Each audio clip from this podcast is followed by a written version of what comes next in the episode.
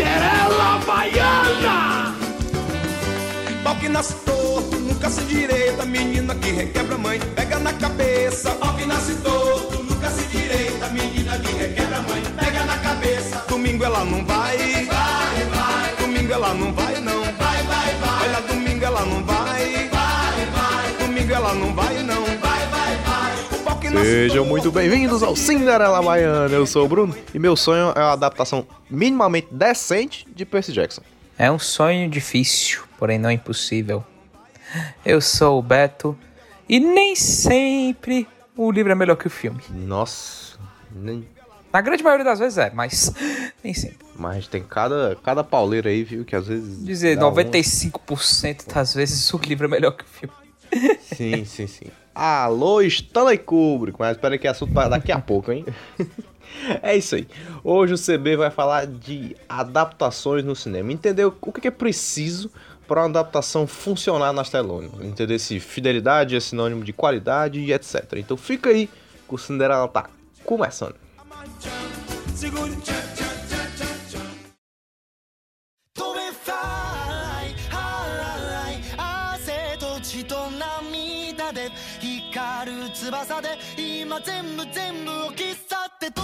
Vamos lá aqui então. Antes da gente devidamente começar, eu quero dizer para os nossos ouvintes, que muitos não conhecem o nosso trabalho lá no Instagram, que nós temos um Instagram muito legalzinho, chamado arroba Cinderela Baiana, com dois N's.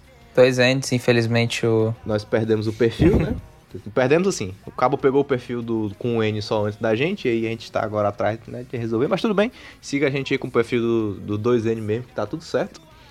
O cabo é um- teimoso, velho. Total, total. A gente faz lá postagens toda hora lá, falando sobre séries, cinema, em postagens bem legais, você vai se divertir com certeza. Falando de anime às vezes também, porque o otaku fedido aqui que mora em mim nunca descansa, jamais dorme. Falar também pra vocês que tá rolando agora a pesquisa da ABPOD, e é uma plataforma importante para os podcasts brasileiros. É uma forma da gente conseguir divulgar o nosso trabalho e tudo. Então, se você puder participar lá da pesquisa da Associação Brasileira de Podcasts, a Pod Pesquisa, ah, e votar na gente, colocar aí nosso nome como podcast preferido, como podcast ouvido, vai ajudar demais o nosso trabalho para conseguir divulgar aí. Ver se a gente agaria algum dinheirinho ainda, não, Beto? Sempre bom, né? Sempre Interess- Interessante. Eu acho deveras interessante. Também acho. Tô cansado de gravar com o microfone do celular. Eu quero um condensador da HyperX. Tá bom pra ti? Patrocina a gente aí. É isso aí. Vamos pro Cinderela.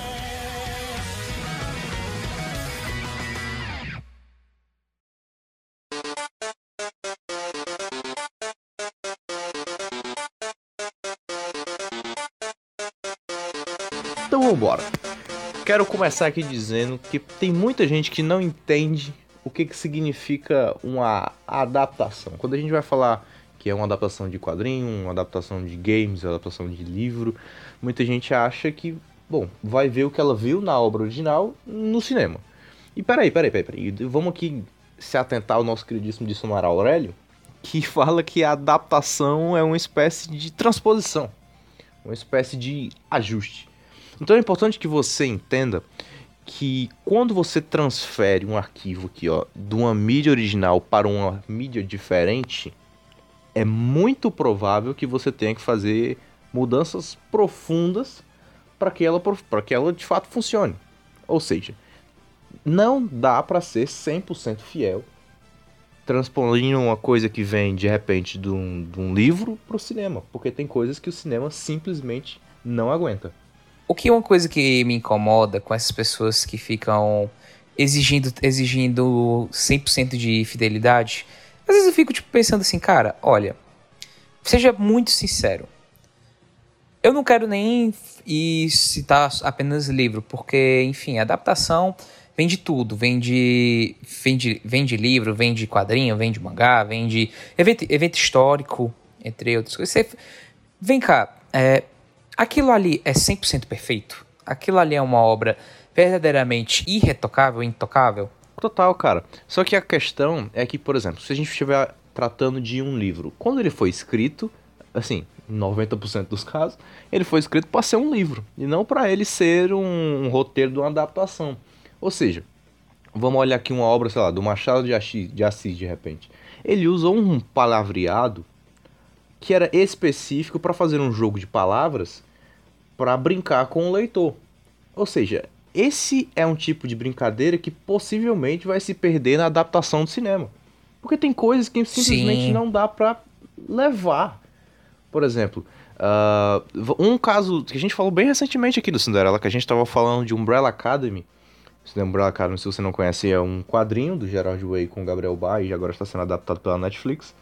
Uh, tem um, um assalto ao banco com um vilão gigantesco, que é aquela coisa bem Power Rangers mesmo quando foi pra série, virou uma coisa bem humana. Né? Eles estavam detendo um assalto de uma galera que estava assaltando um banco, assim, bem, bem menos uh, gigantesco, assim. Por quê? Porque normalmente a mídia do quadrinho, ela te permite sonhar mais alto, né? Assim, no sentido, sonhar mais alto, eu falo no sentido de espalhafatoso. Normalmente quando você está fazendo uma adaptação, principalmente como a Umbrella Academy é, uh, que é um negócio mais humano, os poderes são mais reais, assim você não pode fazer coisas tão espalhafatosas assim. Então, assim, a, a adaptação, ela vai se seguindo conforme a mídia que ela tá indo. Então, não dá para ser 100% fiel e fazer um produto de qualidade. É muito. Volta um pouco aquele questão que eu tava falando do, do cast sobre animações. Da questão, tipo assim, a gente. Na animação você pode meio que fazer o que você quiser. O que mesmo vale para livros. Uhum. Por exemplo, eu vou, vou pegar aqui um. Vou pegar aqui vou escrever um livro sobre a história do menino Bruno, do menino Bruno Craveiro, onde ele, de, onde ele tem um super poder que toda vez que ele decide que ele vai tomar uma pílula, é, ele vai tomar uma pílula amarela de é, pílula de crescimento, ele vai se transformar em um prédio de 40 andares. Você vai adaptar isso para o cinema? Ou para a TV? Provavelmente não iria dar certo. Mas o que te impede de fazer isso no livro? O que te impede Sim. de fazer isso no quadrinho? A sua falta de a sua falta de tinta e a sua falta de criatividade. Cara, tu, tu pegou num ponto muito legal aí, porque é o seguinte, no cast que a gente tava citando aqui, a gente tá cheio de jurisprudência aqui, né? Falando do home de cast que a gente já fez. A gente fez um cast sobre uhum. animação, que né, se questionando se animação é uma arte estritamente infantil, e a gente chegou à conclusão que não, óbvio que não, era só uma pergunta clickbait mesmo para vocês acessarem aí, sabe? Vocês caíram no meu clickbait, hein? Olha só. Mas é, era uma. É, é, a questão é que não é uma, uma arte extremamente infantil, mas o fato de ser uma animação faz com que as adaptações sejam mais maleáveis. Ou seja, você abre um espectro, entre aspas, infantil, ali, psicologicamente falando, que você aceita informações fantásticas mais fácil. Ou seja, é mais fácil você de repente fazer um filme do estúdio Ghibli como animação do que de repente como um live action. Por quê? Porque você Sim. aceita uh, as coisas fantásticas mais fáceis. Como é que você vai de repente vai fazer uma viagem de Chihiro num live action? Não dá. Ó, vamos trazer o, o Death Note aqui, por exemplo. Que é uma coisa que aconteceu, a gente tem mais concreta, né? A gente for olhar o Ryuko, uhum. né? Que é um, um, um demônio. Shinigami. Shinigami, isso era a palavra que eu tava lembrando. Eu tava com Oni na cabeça por causa do. Do, do Demon Slayer. Isso. É um Shinigami. Cara, ele é um monstro gigantesco, gosta de maçã. No anime, no mangá, você meio que já tá ali predisposto a aceitar esse tipo de informação. Quando você traz para adaptação no cinema, isso você pode perder um pouco da, da qualidade ali da, da, da, da sua crença de que aquilo ali pode acontecer. Afinal, a, adaptação live action é meio que o mundo real. Por mais que ele se proponha a fazer um mundo fantástico, você tá vendo pessoas como você. Então, a parada de o Ryuko aparecer um Shinigami, um demônio aparecer, se torna um pouco. Uh, pode se tornar um pouco prejudicial se você não fizer da maneira certa. Com certeza. É aquela situação, você tá você ter que você ter que ter consciência daquilo que daquilo que você tá tipo de, daquilo que você tá enfrentando. Se você não você não sabe de nada do, daquilo que daquilo que você vai ver tipo você não leu um mangá de Death Note e não viu um episódio de um anime é óbvio que você é óbvio que você você vai assistir você não vai você vai ficar confuso. Mas é por isso que serve a adaptação. A adaptação eu sempre falo que a adaptação o maior mal que uma para mim existe tem uma adaptação os diretores, barra roteiristas, eles pecam ma- ma- quando eles querem mais agradar fãs do que trazer um novo, um público novo. Exato, cara. É o caso do fanservice, né? Que a gente já comentou, por exemplo, o que fez o Warcraft, né? Que fez um filme que para fãs é um deleite, porque é cheio de referências, cheio de Leroy Jenkins, cheio de tudo que é do mundo do World of Warcraft ali da Blizzard, mas para quem vê de fora, isso pode se tornar um problema. Então a adaptação, ela tem que captar os dois públicos. Ela tem que captar o público novo, que tá vendo aquilo ali como um produto inédito, mas ela também tem que entender que vem um público do material original. Né? Então, assim, a adaptação Uhum. ela precisa ainda lidar. É por isso que é uma coisa tão complicada de se fazer, né? Porque você tem que lidar com esses dois públicos. Você tem que entender que um filme 1 de uma adaptação não pode considerar que você já tem alguma informação prévia. Você tem que começar do zero, assim como a obra original também começa do zero. Então, por exemplo, Harry Potter teve que percorrer todo esse caminho através de oito filmes, né? Que o- o- os, os últimos dois ainda são estendidos de uma obra única, mas tiveram que percorrer todo esse caminho para que a adaptação fosse bem feita, fosse paulatina e hoje é um dos assim, exemplos das adaptações que mais foram bem sucedidas na- no nosso cinema, né? Com certeza. E aí, já no, no exemplo do Harry Potter, eu vou te trazer isso aqui. Porque quando a gente fala de fidelidade, né? A fidelidade é sinônimo de qualidade? Hum, já respondendo a pergunta, na minha opinião, não. Por quê? Eu nunca achei.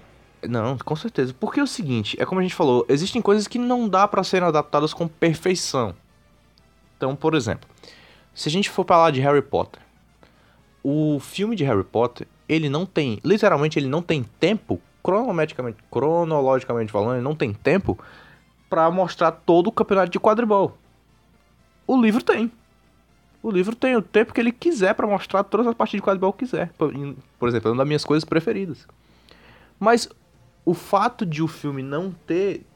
Você tem que encarar isso não como uma perda do filme, e sim como um gancho para você ler mais no livro. Eu acho que é legal quando você encara as coisas não como tá faltando ou tá sobrando, e sim como um gancho para outro. Às vezes, uma adaptação para o cinema ela te traz novos, ah, novos ares e novas expectativas que a obra original não trouxe. E é, é complicado você analisar isso como uma falta ou como um erro, propriamente dito o erro, né? E aí a gente pode trazer até o caso do Iluminado. Do Iluminado do nosso queridíssimo Stanley Kubrick no cinema. Aí a obra original é do Stephen King. O Stephen King odeia a obra, esse, a, a, odeia a adaptação para o cinema, né? Isso é uma coisa que já é amplamente conhecida. Ele fala que é uma das piores adaptações das obras, das obras dele já feitas. Pois é. Assim, eu não vou chegar aqui e vou discordar do Stephen King. Não vou discordar porque o livro é do cara, né? Quem sabe do livro dele é ele. Mas o que a gente tem que entender é, foi feita uma adaptação. Na cabeça do Stephen King é péssimo porque o Stephen King, como a gente já sabe, é um cara extremamente preciosista e não gosta que as coisas sejam mutáveis dentro das obras dele.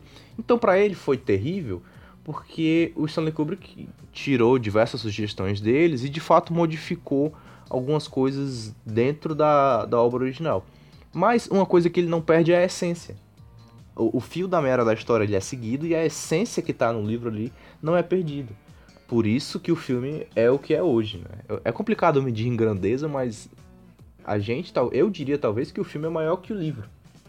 Né? Cara, o filme é, o filme é muito maior que o livro. É. Tipo assim, é, eu acho que o caso. Eu acho que é porque o Iluminado, ele é muito uma. Ele é um ponto fora da curva. Porque assim, ele pode ter agradado. Ele pode ter sim agradado a, fan, a fanbase do livro, do livro, se assim dizer. Tem gente que. Tem muita gente que eu, que eu conheço que gosta do.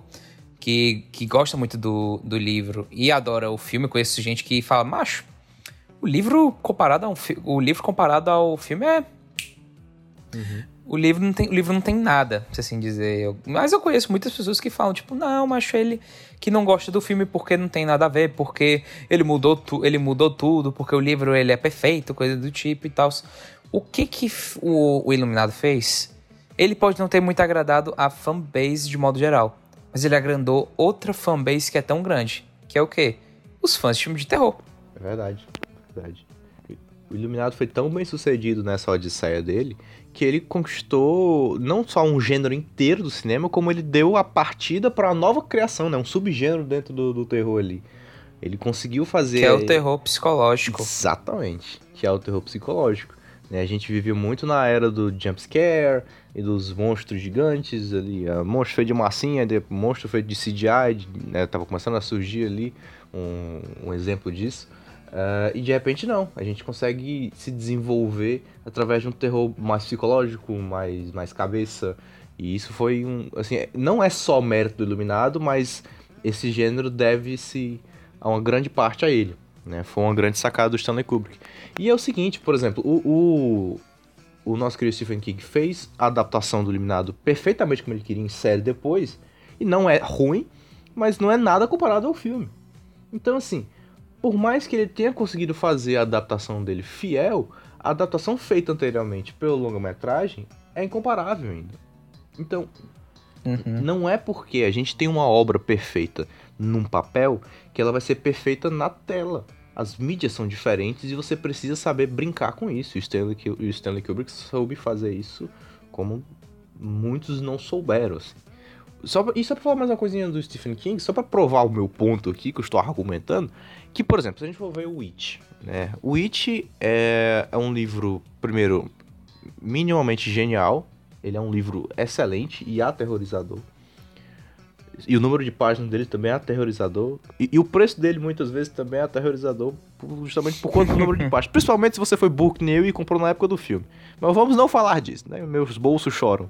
Mas o fato é que são dois filmes. E cabia fazer dois filmes, porque o livro de fato ele é contado em dois momentos, só que ele é contado intercalado a história e não separado, como foi o filme.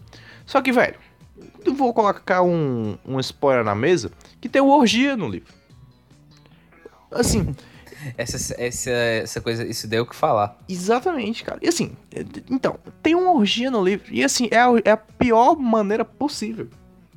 Eu não quero aqui dar muito spoiler, mas é uma orgia infantil, cara. Você não tem como fazer isso no cinema. Não dá. Assim, não dá. Aí o Stephen King ia chorar também. Vai dizer, não, cadê minha orgia aqui que eu botei no livro? Eu botei no livro, quero ver no filme. Aí não dá, meu querido.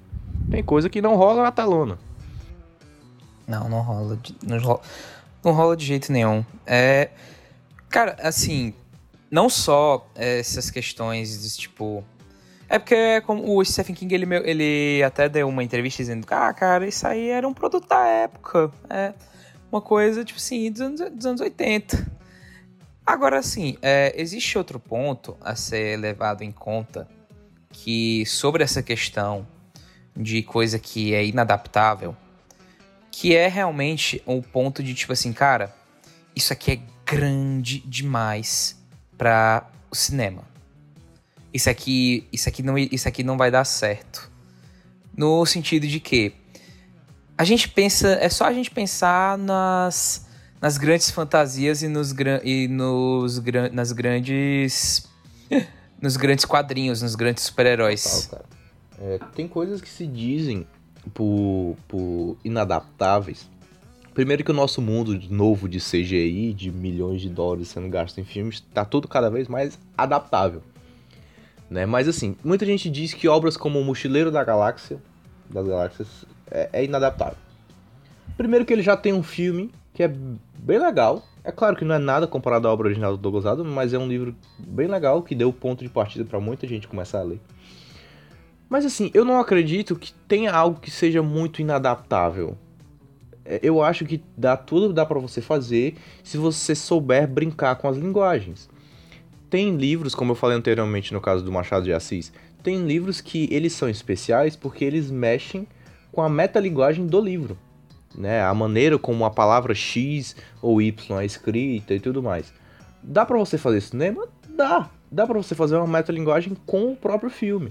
Agora, é questão de, um, boa vontade, dois, diretor e três, de estúdio aceitar, né? Porque, enfim, muitas vezes o dedo no estúdio em adaptações, que normalmente custam muito dinheiro para você comprar os direitos da obra, etc. Esses três fatores são importantes. E aí, se o estúdio mete muito a mão no meio, como a gente já falou anteriormente aqui, uh, pode acabar prejudicando demais essa visão mais pessoal do autor sobre a obra, do diretor sobre a obra. Quando eu digo que, quando eu digo que não dá pra, não dá pra adaptar, é no sentido de que, tipo, aquilo, da, aquilo dali talvez, talvez seja absurdamente, tipo, grande. Uhum. É como eu tava. É como, é como eu gosto de citar, por exemplo, o caso da. O caso da Guerra Civil. Eu conheço muita gente que não gosta da Guerra Civil porque é uma obra muito diferente. Ah, é porque eu não sei o que, tem muito mais heróis, aqui só tem sete heróis no máximo e tal. Eu fico, cara. Primeiro, você vai adaptar. É, você vai fazer uma, uma, adaptação da Guerra Civil completamente fiel? Você vai gastar pelo menos Possível. um bilhão de, de dólares no orçamento. 500 milhões você só paga no cachê, no cachê dos atores, por conta da Sim. caralhada de super-herói que tem naquela porra. E segundo que você, você, Segundo, você vai ter que fazer um filme de 9 horas. Ou vai ter que dividir ele em três, por conta que o arco da, do Guerra Civil é muito grande. Sim. E terceiro, não menos importante, os, os efeitos visuais e as cenas de luta. Sim, total, total. É, nesse sentido, eu concordo contigo que a, a Guerra Civil seja uma coisa que, assim, nua e crua, ela é inadaptável. Em vários sentidos. Principalmente se a gente for considerar o momento que a Marvel vivia para fazer aquele filme em 2016. A gente não tinha Homem-Aranha. Como é que fala um Guerra Civil sem Homem-Aranha? Não faz. Entendeu? Então, assim, os caras tiveram que introduzir o Homem-Aranha naquele filme e com muito, com muito gosto, assim, né? Depois de muita briga com a Sony para fazer aquilo. O meu grande problema com a Guerra Civil não é nem a quantidade de personagens e tudo, porque para mim a adaptação, você nem precisa de ter os mesmos personagens às vezes. Só a mesma história resolve e faz uma coisa bem feita. Para mim era a essência da história. O Guerra Civil nos quadrinhos é a parada do vamos fazer o, o, a discussão sobre as identidades dos heróis. Né? Se os heróis devem ser coisas, entre aspas, legalizadas ou não, meio que continuar agindo independentemente do governo, etc. Essa é a grande brincadeira da Guerra Civil. No filme isso é citado, né? A real é que tá todo mundo brigando por causa do Soldado Invernal. É, assim, tipo, o grande, o grande A do filme é aquela situação que você tem o não queria estender muito, muito aqui, porque senão é um cast sobre guerra civil. Mas é sobre a questão do Pacto de Varsóvia, assim dizer. O que já difere. O que já difere é, não, é o Tratado de, so, é, de so, Sokovia. Sokovia, é. Tratado Sokovia, de Sokovia. exato. Pacto de Varsóvia é ótimo.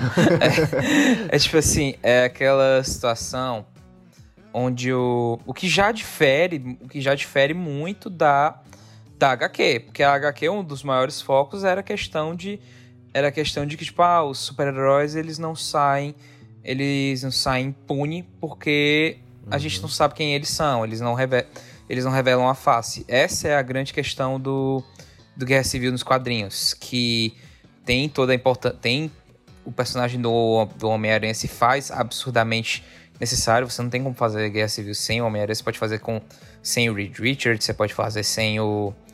Sem, sei lá, o. Sem o, sem o Demolidor. Mas você não pode fazer sem o Homem-Aranha.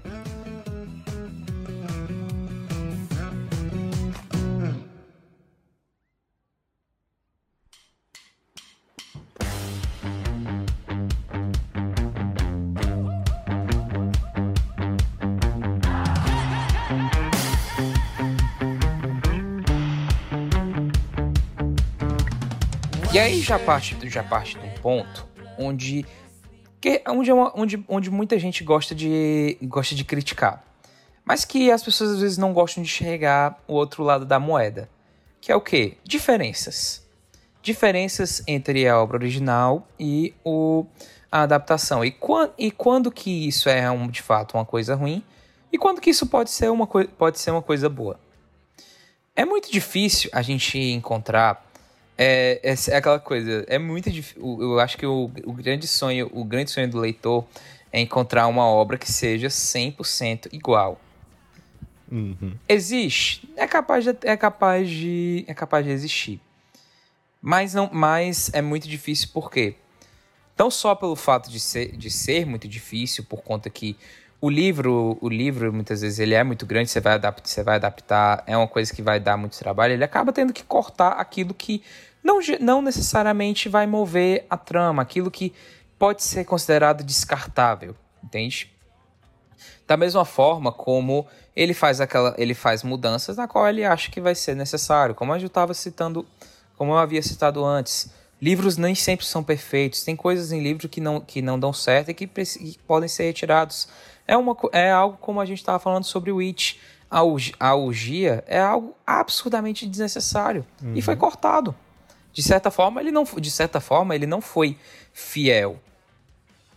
Mas, mas, acabou, mas acabou que foi útil. Total, cara, total. E da maneira que você falou, a, as diferenças, eu acho que elas precisam ser lamentadas em pontos específicos, como quando você perde a essência da história principal, falando da Guerra Civil aqui, por exemplo, mas ela precisa ser comemorada às vezes, porque no livro você tem vários adventos ali, mas você perde o advento do visual. E isso é importante para muita coisa. Sim. Se a gente for olhar, por exemplo, para as maravilhosas obras da Agatha Christie, que são sempre mistérios espetaculares, o visual é muito legal. Por exemplo, se a gente for olhar, nem é da, da Agatha Christie mesmo, mas é, é muito inspirado nela, é quase um dela, assim, um filho dela, que é o Entre Facas e Segredos. Se a gente for ver, cara, uhum. aquela brincadeira de você ficar sempre, toda, toda hora, passando pelaquele trono cheio de facas, assim, e no final ele ser uma coisa importantíssima para a resolução do conflito, é muito legal. Porque você tá toda hora naquela sala. E tá toda hora você tá olhando pra faca, você tá olhando para aquilo, você tá olhando para aquilo. No livro, é claro que o, o elemento também foi introduzido. Mas você não tá toda hora pensando naquele trono. Você não tá toda hora vendo ele. Então, assim, o livro tem, tem coisas melhores que você pode desenvolver por mais tempo, você pode levar a coisa pro lado mais psicológico da coisa. Uh, você tem né, um outro ritmo de contar a história ali. Mas no cinema você ganha muita coisa boa. Então, assim, as adaptações, essas diferenças são negativos e positivos. E nesse contrabalanço, a gente vai, vai vivendo, vai fazendo a coisa acontecer. Pois é, é vou falar aqui, por exemplo, vou citar aqui para vocês aqui alguns exemplos de adaptações que são é, diferentes, mas que deram certo. Pelo menos pra, pelo menos para mim. É, acho que eu acabo, acabo repetindo um pouco o, o roteiro do The Umbrella Academy, como eu já havia falado nos, nos casts de Umbrella Academy, a série é muito diferente das HQs. É, o que não, o que tá longe de ser, o que tá longe de ser algo ruim. Primeiro que a gente acaba repetindo aquele ponto de que as HQ, é como o Bruno, o Bruno tava comentando, as HQ, a HQ ela o assalto que tem na HQ é uma coisa absurdamente estrondosa, grandiosa, enquanto que na, nos quadrinhos é uma coisa mais simples. Por quê? Porque é mais fácil de adaptar. Uhum. Na HQ a gente, tem a, a gente tem a Torre Eiffel voando. Você vai botar, botar isso na TV? Vai gastar quantos milhões para fazer só essa cena? Total. Total, total. Porque acaba que. Assim, antes de eu voltar para os outros, uma coisa que é muito importante é que você pode fazer a obra, você pode fazer números diferentes, mas a essência dos personagens, a essência daquela obra, ela tem que estar presente. Se você tem isso, você pode você, se você tem isso, você pode fazer o que total, você quiser. Cara, total. E aí eu acho que uma coisa muito importante a você a, a se observar é justamente essa brincadeira da diferença de você adaptar um livro, um, um quadrinho, um game de repente, né, que tem acontecido muito agora, para o cinema. Às vezes você não dá para contar aquela história que já foi contada muitas vezes você prefere, você precisa performar uma história daquele universo. Por exemplo, vou citar o exemplo mais médio que tem, mas vou citar o Assassin's Creed. Você poderia ter pego a história, eu até preferiria mil vezes. Você poderia ter pego a história do Ezio e colocado ali para você fazer toda, que é a principal história do Assassin's Creed, é a melhor inclusive, a do Ezio e do Altair. Você poderia ter botado? Poderia, mas não, você cria uma nova história mas dentro da premissa do Assassin's Creed e coloca no cinema. O filme é ruim? É péssimo. Mas a ideia era boa. Mas a, a, a, essência do Assassin's Creed até tá ali. Então, assim, como adaptação, ela foi bem feita. Como filme, foi uma porcaria. Mas como o processo de adaptação, ele funcionou. E é isso como o Beto falou. Quando você transforma, por exemplo, um quadrinho, você tem que entender que normalmente o quadrinho normalmente, é claro que isso não é regra, ele, ele tem uma fantasia inserida nele ali que é mais fácil de você crer na fantasia do quadrinho. Então, quando você vai trazer o quadrinho para o cinema, especialmente nessas novas adaptações que a gente tem visto, que são bem sombrias e Cavaleiro das Trevas, né, assim, adaptações cada vez mais humanas de coisas fantásticas, existem alguns objetos que a gente tem que a gente não pode ficar dependendo deles. O Cavaleiro das Trevas é um, por exemplo, o Cavaleiro das Trevas que todo mundo ama é completamente diferente do quadrinho Cavaleiro das Trevas, mas não tem nada a ver. Sim. Assim, mas nada a ver. O quadrinho do, do Frank Miller o, o, é um Batman 100% fim de carreira, que enfrenta uma porrada de vilão e fica. enfrenta o Superman e, e tá com o Robin lá, o Robin com seu shortinho, coxa, coxa pubis aqui. E nada disso no filme. Não tem nada disso no filme. Porque o filme abordou a mesma história de uma maneira completamente diferente. E assim funcionou. Então, são adaptações feitas completamente diferentes e é até mais difícil, eu acho. Assim, vou dar um. Vou cagar uma opinião minha aqui, tá? Atenção. Eu acho que adaptar quadrinho é mais difícil. Porque o quadrinho tem o um visual. Então, às vezes, por exemplo, vamos lembrar dos X-Men dos anos 2000. Ficou todo mundo, caralho, vai adaptar os X-Men? Mas e a roupa amarela do X-Men? Vai levar? Não levou. Exato. No final das contas, não levou. No Não final levou. foi todo mundo de preto. Né? Eu sei que no livro você tem a descrição visual, mas na hora de levar para a telona ali, você tem uma suspensão de descrença e consegue fazer o visual a, a sua maneira e você acaba ganhando muito a obra, como por exemplo fez Little Woman, que nos presenteou com maravilhosos figurinos e foi assim, para mim é um dos ápices do filme, é, é- é o figurino e a maquiagem. Mas no quadrinho você já tem o visual, né? Então fica difícil às vezes você identificar os personagens sendo que eles são às vezes tão espalhafatosos na obra original e tão pessoas normais no cinema. Com certeza. Melhor exemplo disso, Wolverine nunca ganhou, nunca pôs o seu, o seu uniforme clássico no cinema. Ah, ainda bem, né? Uhum. Por- Aquela coisa maravilhosa, pra não dizer outra coisa. É, cara, porque, por exemplo, funciona no quadrinho pra caralho. Vambora. A gente vê o Wolverine nos quadrinhos e é super crível, porque ele tá no meio da equipe ali, todo mundo da equipe é meio espalhafatoso mesmo. Tá tudo bem ele usar aquele uniforme dele amarelo. Agora, o Hugh Jackman, meu, botar ele naquele uniforme aí não. Aí é loucura. Aí, é não fica muito legal, não, ele tem que confesso. estar numa roupa de couro de motoqueiro, putaço, sem camisa, gritando, agredindo todo mundo, porque o Wolverine do cinema funciona dessa forma. E eles encontraram pra mim uma adaptação extremamente bem feita. Cara, com certeza, eu não senti falta da. É aquela coisa, o uniforme, o uniforme do Wolverine, ele só pra mim, ele funciona perfeitamente nos quadrinhos. Eu não senti a mínima falta do do uniforme, do uniforme dele nenhum- nos filmes. E olha que o, que o Wolverine é só, o Wolverine praticamente, praticamente é a franquia franquia X-Men. Uhum. É, sim, no cinema é bem isso mesmo. Infelizmente, né? Porque os X-Men realmente são uma coisa tão espetaculares, mas o Wolverine faz muita falta. E isso é uma coisa boa pro próprio Jackman, né? Que conseguiu fazer um personagem tão marcante dessa maneira.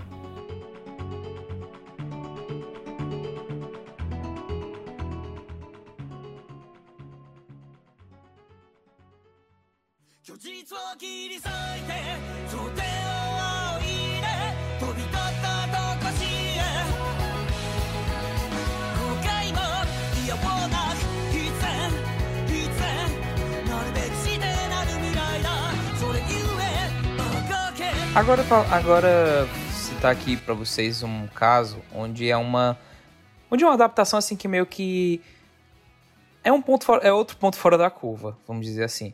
Quero falar pra vocês para vocês sobre jogador número 1. Um. Eu vi o, eu vi o filme e li o livro e eu posso eu falo com a minha propriedade, eu acho o filme melhor. Boa. E é engraçado porque o livro e o, o livro e o filme, eles são. Eles é aquela situação, é a mesma essência. Mas são histórias diferentes. Tem o desenrolar, o desenrolar, os acontecimentos são muito diferentes, mas, você tem, mas os personagens são os mesmos. O, o vilão, o Nolan Sorrento, é praticamente a mesma coisa do, do filme. É o cara. O, o, ator que, o ator que interpretou o vilão, o Ben Mendelsohn, ele claramente leu o livro. Agora, o que acontece? Você tem essas diferenças, você tem essas diferenças porque é como se fosse o como se tipo Steven Spielberg ele queria pegar uma outra história nesse mesmo universo. E aí você pensa, ai, mas por que se a história do livro já era tão sensacional, mas não sei, mas por que foi mudar tanto? Isso é, isso, isso é o nome, o autor, o autor da obra deve ter ficado puto e tal. Mas não, porque adivinha, o autor da obra escreveu o filme. Sim. Boa, aí é, aí, é, aí é bom demais, cara. Quando isso acontece, é assim, tem tudo para dar certo. Eles, pois é, o Ernest Klein, junto do Zack, do Zack Penn, que é o, o, foi o roteirista de Vingadores, eles escreveram o, o, roteiro do filme. E não é querendo botando atacar, é porque ele escreveu, você não, tem, você não tem o direito de reclamar de fidelidade. Mas é porque você tem que entender que realmente aquilo ali foi uma pegada do tipo assim, cara, olha, eu vou escrever a minha obra, mas eu vou escrever a minha obra para que ela seja adaptada para o cinema. Por isso que a gente não, a gente não vê que o livro, o livro os, ev os eventos que acontecem no livro, eles são muito mais estendidos, enquanto que no, no cinema ele é muito direto ao ponto. Por exemplo, um ponto, um ponto interessante do livro que, que é um arco que é um arco que no, no filme é muito deixado de lado é o fato de que, por exemplo, o personagem do Wade no começo do, no começo do, do livro ele é um menino ele é um menino gordinho enquanto que no filme no filme passou só que tipo assim ele vai emagrecendo ao longo do, ao longo do livro. Uhum. Porque ele vai, que, enfim, ele compra uma máquina de fazer exercícios e aí depois ele, depois ele fica no shape que ele tá no, no filme. Pra que você vai querer perder, perder tempo adapta, adaptando isso? Entende? Vai direto, vai direto ao ponto. Até porque tem o um marketing, né? Uhum. Então, é... Interessante. Pois é, é spo spoilers para quem não viu os dois, para quem não leu o livro, viu o filme e tal. Por exemplo, a cena maravilhosa dele encontrando a segunda chave no universo do Iluminado, aquilo não existe no livro. Uhum. Aquela cena perfeita não existe no livro. Você vai me dizer que você não queria. Você vai me dizer que você não queria aquela cena? É, total. Inclusive, essa parada do Iluminado, ela é um segredo. Ela foi um, um segredo guardado a sete chaves na época da produção. Porque o, o Spielberg queria que fosse uma puta surpresa. E foi. Foi assim incrível. Foi uma puta jogada e ele tá de parabéns. E a questão do, do jogador número 1 um, ser o, o filme e o livro é uma parada muito esquisita porque é o seguinte: ele depende muito do visual. Assim, eu não, eu não li o livro e eu não sei nem como deve ser o livro, porque, cara, a, a, grande brincadeira do jogador número 1 um é que ele é um fanservice ambulante. E tá tudo bem, porque ele se propõe a fazer isso, então tá tudo bem. O fato é que você para uma cena e tem tanto personagem, meu amigo, como diria o Adriano Imperador, minha amigo, tem tanto personagem que você gosta de parar o filme só pra ficar, caralho, olha a, a Tracer de Overwatch, olha o Kung Lao do Mortal Kombat, olha não sei quem da Disney. Você para só pra ver isso. Eu não sei o, como, é, como é que deve ser o livro, se o livro vai parar para mostrar cada um dos personagens, né? Ah, e na cena está correndo X, Y, Z, W. Então, assim, é, é, é, interessante ver como o filme se faz muito desse visual e ele aproveita, e como você falou, o roteirista é o escritor do livro. E quando isso acontece, tem tudo para dar certo. Tem tudo, tem tudo para dar certo. Só a gente lembra, é só você parar pra pensar, lembrar, por exemplo, um caso bem. Esse aí é um caso também muito específico, que foi o, o Steven Chbosky. Quem é, quem é Steven Chbosky? Ele é o cara que dirigiu a adaptação do do As Vantagens de Ser Invisível. Uhum. O escritor do livro dirigiu o, o filme do livro que ele escreveu e escreveu o roteiro. Você vai, você vai, você vai reclamar de fidelidade com ele? Tanto é que o livro e o filme são o que são, né? Por, por, sinal, por sinal, a vantagem de ser invisível foi outro caso onde eu li o livro, vi o, vi o filme, a adaptação, a adaptação é perfeita, igual. É quase igual. Tem, tipo. O livro. É porque o livro ele tem umas coisas a mais que o filme ele só, tipo, ah, ele corta. Uhum. Porque ele sentiu que não precisava. Tá, tá lá, mas, mas tudo, toda a essência, toda a base, tudo aquilo que precisava estar, o, livro está. E tem algumas diferenças, tipo, alguns, alguns personagens que, da forma como eles são descritos no livro, eles não se parecem na adaptação. Mas, de novo, gente, eu tô batendo muito na tecla da palavra essência, porque é basicamente é muito essencial. Tendo a essência do personagem, tendo a essência, a essência da obra, já é o suficiente. É como o é como o Fábio Moon não sei, não sei se você sabe quem é, o Fábio Moon, o irmão Fábio Moon e Gabriel, Gabriel ba uhum. uma grande dupla do, do, do, uma grande dupla de quadrinistas bra brasileiros, perfeitos, maravilhosos, inclusive, sou muito fã. Fábio Moon, ele, ele é um colaborador do, nas histórias do The Umbrella Academy. Uhum. Ele é tipo um, um artista ajudante. E eu lembro que uma vez ele estava fazendo um Q&A, um perguntas e respostas, e perguntaram para ele assim: "Ah, você fica se incomodado pelo fato de que a série é muito diferente do dos quadrinhos, sei o quê?" Ele falou que não, porque os person a essência dos personagens ainda é a, é a mesma. Uhum. Total, total. E olha que nós estamos falando de Umbrella Academy, que é uma série que, que a galera muda bastante uh, questões familiares, né? E o sentimento pela família eles mudam bastante em relação ao HQ, mas a essência dos personagens está lá no final das contas. O que mais, o que mais importa. Pois é, pois é. E assim, só para fechar esse ponto, é muito legal quando o cara que trabalha no livro, eu digo o cara, enfim, o homem e a mulher, trabalha no livro e, e trabalha na adaptação também. Isso é muito legal. Ou então quando o, o, a gente sabe que quem está fazendo a adaptação tem um grande admiração, tem um grande prestígio, assim, para com o, o autor da obra original. Eu tiro por. Eu acho que todo cast eu falo de Watchmen, eu acho que não tem como. Eu tiro pelo, pelo Snyder, o Zack Snyder, o Snyder God, que fala aí que é um grande fã do, do Alan Moore e o Dave Gibbons, que são autores da obra original de Watchmen. E você vê, o que ele faz em Watchmen, cara, é usar os quadrinhos como storyboard. Assim, é cagado e cuspido. Ah, os ângulos da câmera. E olha que o final da história é meio diferente, mas os ângulos da câmera, a câmera se afastando, até o esquema de corte para fazer referência ao esquema de nove quadros. É bem legal, cara, isso. É muito bom quando você tem aquele que está responsável por uma obra tem uma admiração, então está responsável pela obra original. Isso engrandece muito os laços da adaptação. É o casamento perfeito, cara é o, é o fã entusiasmado para trabalhar, para trabalhar com aquilo que ele ama. Total, cara, total. E assim, eu acho que pra gente começar os finalmente desse cast, eu acho que só queria suscitar aqui que é preciso entender que da mesma maneira que adaptar um livro, um quadrinho, um livro e um quadrinho são diferentes, adaptar para cinema, para série, para anime, é, são processos completamente diferentes.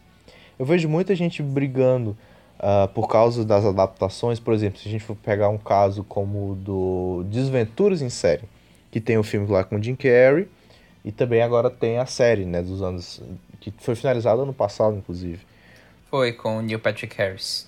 Isso. Que, assim, as duas obras são incríveis. A obra original é maravilhosa, o filme é muito bom, e a série, para mim, assim, é, porra, é uma chuva de deleite, assim.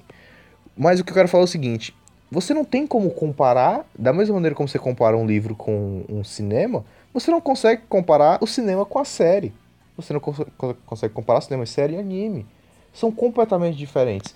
Agora tá rolando uma onda de vamos adaptar o anime. Nossa, vamos adaptar todos os animes que existem e vamos botar na Netflix. Parem de fazer isso, por favor. Eu nunca pedi nada a vocês. Olha o que vocês fizeram com Death Note, cara. Cara, é triste, cara. Bicho, é porque. Porque dá para fazer um cast inteiro sobre isso, porque. Sobre o fato de que americano não sabe, é, não, não entende que o estilo Hollywood, hollywoodiano não sempre. Não é isso que o. Não é, não é isso que é, os, os, manga, os mangakas estão pensando. Exatamente, exatamente. E eu quero falar uma coisa que tá presa na minha garganta há muito tempo, que é para as pessoas entenderem uma coisa. Olha, anime, anime é um estilo de animação especializado em adaptar mangás. Talvez ele seja uma das únicas mídias que existe no mundo que existe para adaptar outro. Existem animes originais? Existem, mas são raríssimos e a maioria é uma porcaria. Sendo bem sincero aqui. Mas existem. O fato é que o anime nasce na essência dele, na criação dele, ele nasce para adaptar. O próprio anime original do Tezuka, que é o Astro Boy, ele nasce para adaptar a, o Astro Boy do mangá. Então, assim, ele é uma mídia feita para adaptar outra. Não tem como você dizer, ah, se adaptaram o mangá pro anime, vamos adaptar pro cinema que vai ser a mesma coisa. Não é, meu amigo, meu amigo. Não é assim que funciona. O anime é feito para isso. Ele é literalmente foi criado, planejado, estruturado para adaptar mangás. Se ele pegar um livro de repente, talvez ele não tenha o mesmo sucesso. Então assim, chega de comparar as adaptações de cinema, série e anime como se fosse a mesma coisa. A adaptação depende não só da mídia original, como da mídia futura também. Então, por gentileza, parem de, de por favor, sério, vou aqui, meu pedido, meu coração aqui está acalentando esse pedido de, por favor, parem de adaptar anime pro cinema. Vamos parar de adaptar o Cavaleiro do Zodíaco? Vamos? Já chega. Já deu, cara. Bruno, posso só te falar um negócio? Fale. Tá ligado que vai ter One Piece da Netflix, né? E o Avatar. Tipo, live action? Uhum. Cara, não, velho. Avatar também, vão fazer, vão fazer o segundo mestre do ar. Ah, não, cara. Ah, não, cara, por quê? Velho, vão adaptar, estão adaptando Promised Neverland pra coisa, pra, pra, pra, assim, pra live action. Por quê, cara? Não faz isso. E você, é ridículo. As Promised Neverland, Promised Neverland é, uma, é um anime de criança, assim. Não é feito para criança, pelo amor de Deus, mas ele é, tem, é protagonizado por crianças. E aí eu fui ver a- as fotos das filmagens. É uns caras de 22 anos, velho. Fazendo vozinha. Por quê, mano? Sério, a gente fala que a adaptação tem que. O fã tem que compreender a adaptação, mas os adaptadores têm que parar de fazer merda também. Cara, porque, tipo, eu, eu falo isso, gente, pelo pelo amor de Deus, eu, fico, eu, eu de fato fico tão indignado quanto o Bruno, é só porque eu meio que, de certa forma, eu, eu não é que eu vou dizer que eu aceitei. É porque, tipo assim, gente, sabe qual o, o, o, o pior problema do Death Note? Por exemplo, da adaptação do Death Note, que é, a que é o maior, melhor exemplo que a gente pode dar. Não é o, o Light correndo atrás do. atra- atrás do Ryuk, ao invés dele ao invés, de, ao invés dele simplesmente ficar esperando e não ter medo, não é a questão de ser, de, de ser nos Estados Unidos, não é a questão, não é o fato do, do personagem do personagem do L, do L ser negro. O problema é porque é uma versão hollywoodiana. Sim. É, uma, é um filme que tá mais preocupado em contar um, um romance. Sim. O romance do lá do, do Light com a personagem lá da Mar Margaret O'Quarley, que eu já esqueci o nome. Pra você ver, pra você ver o quanto quão interess Interessante. interessante cena. foi. E Death Note nunca Death Note nunca teve, nunca foi um romance. Jamais. Jamais. Jamais. Se tem uma coisa que Death Note não é, é romance. Então, cara, é... é triste, assim. E eu acho que uma coisa que até merece um cast separado é como ah, as, os próprios, as próprias séries, os próprios cinema, ele se adapta constante o tempo, quando ele muda de distribuidora, por exemplo. Eu quero falar, sim, eu quero falar da Casa de Papel. Porque a gente tem aquelas duas temporadas que na real são umas, vindo da. Esqueci o nome da. da Antena 3. Antena 3 é a produtora original. Depois que a Netflix assumiu, cara, ela, ela deixou tão americana a série. Tipo, que ela perdeu aquela brincadeira espanhola, aquele charme espanhol, ficou só no. Ficou no seu. no sotaque ali, no, no, no idioma. Porque de resto, a série perdeu demais. Assim, os ângulos, a, sabe, a captação, a trilha sonora, tudo acaba se perdendo. Querendo ou não, é uma adaptação de mesma mídia, mas de países diferentes, de produtoras diferentes. E isso também, às vezes, pode ser bem prejudicial quando você não tem muito cuidado para fazer.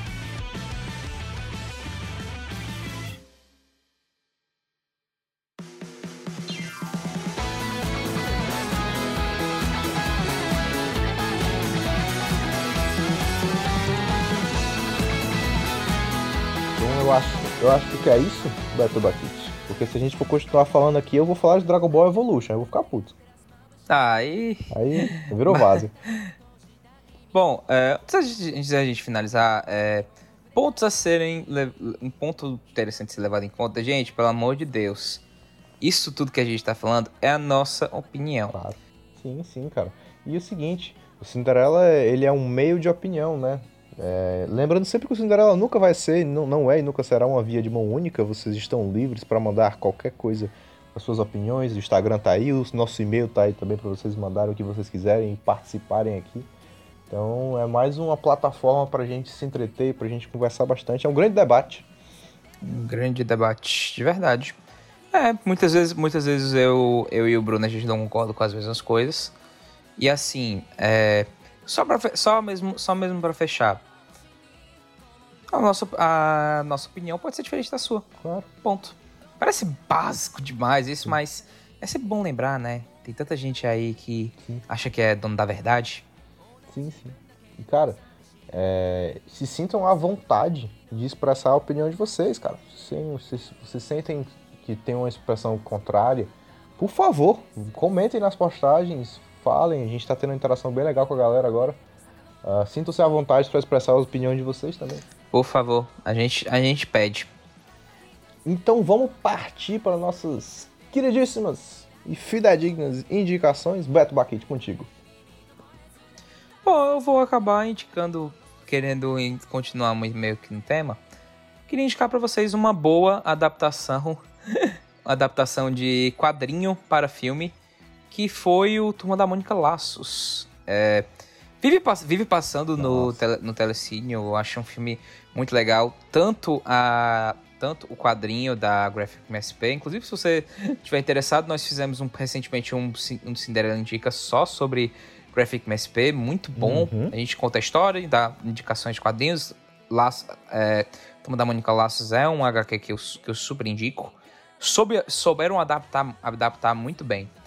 É, um adap- é como a- um quadrinho curto, eles acabaram acrescentando mais coisas no filme. Tipo, apre- a- acrescentaram o personagem louco que não existe na HQ. E souberam usar tudo muito bem, foi feito com muito carinho. E, de novo, a essência estava lá. Turma da Mônica Laços, minha indicação. Tanto Sim, quadrinho como sim, filme. sim. Isso que o Beto falou, que a gente fez o Cinderela Indica, é lá no nosso já citado, mencionado e querido Instagram. Vai lá pra conferir. Ah, e eu vou cumprir meu papel, mais uma vez aqui, como o otaku fedido da Drupa. Vou falar de Kaguya-sama Love is War, que é um dos animes que está sendo mais falados agora nos últimos tempos, nos últimos dois anos. Ah, ele ganhou a sua segunda temporada agora em abril, vai ganhar a sua terceira no final do ano que vem.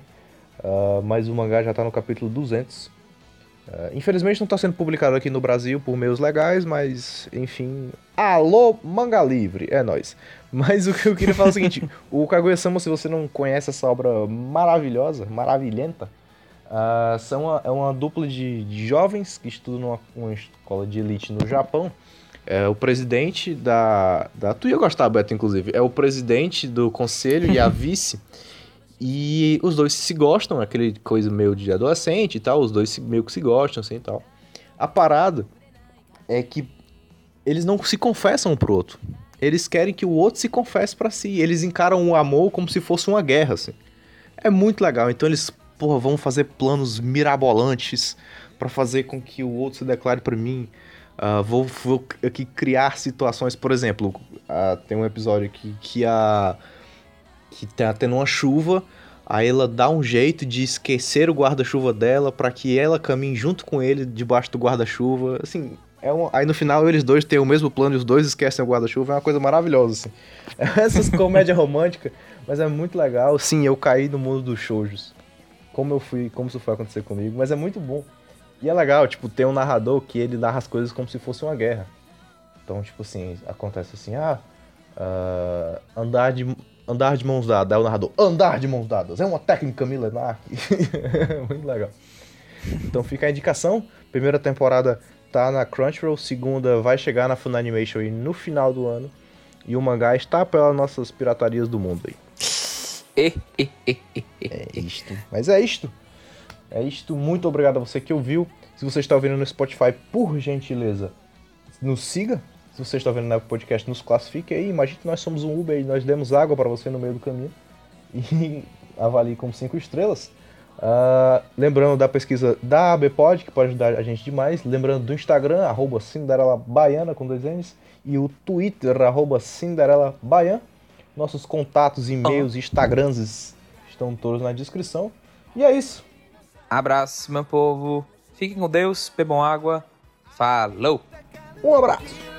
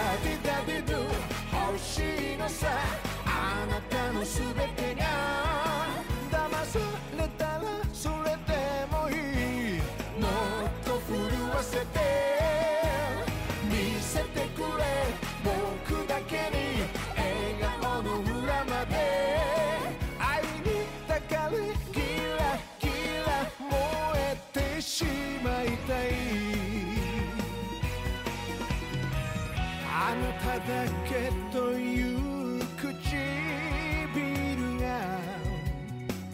優しく微笑むたび飲み込まれていざなわれて未知の世界触れて